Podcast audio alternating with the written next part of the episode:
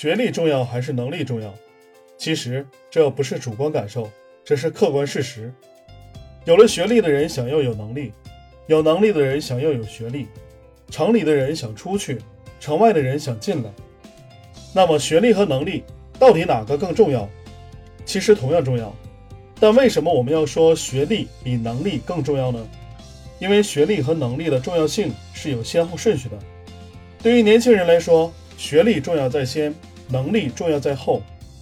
第一，现实社会的淘汰法则，在理想社会，也许是能力比学历重要。但是我们身处现实社会中，深深感知到学历要比能力重要的多。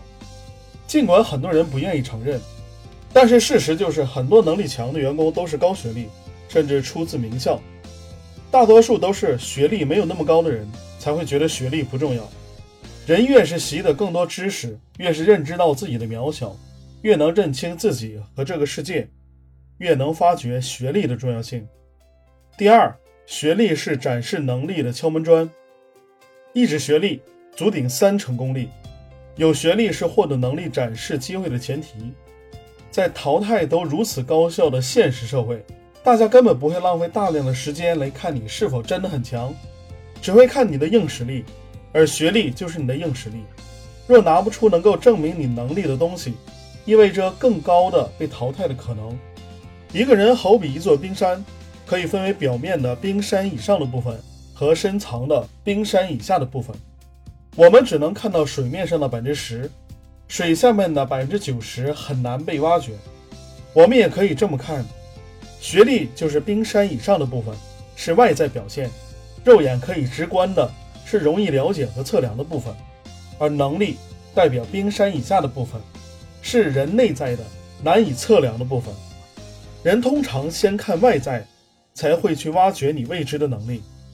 若连表面的东西都不显山露水，怎么才能发现下面更深层次的东西呢？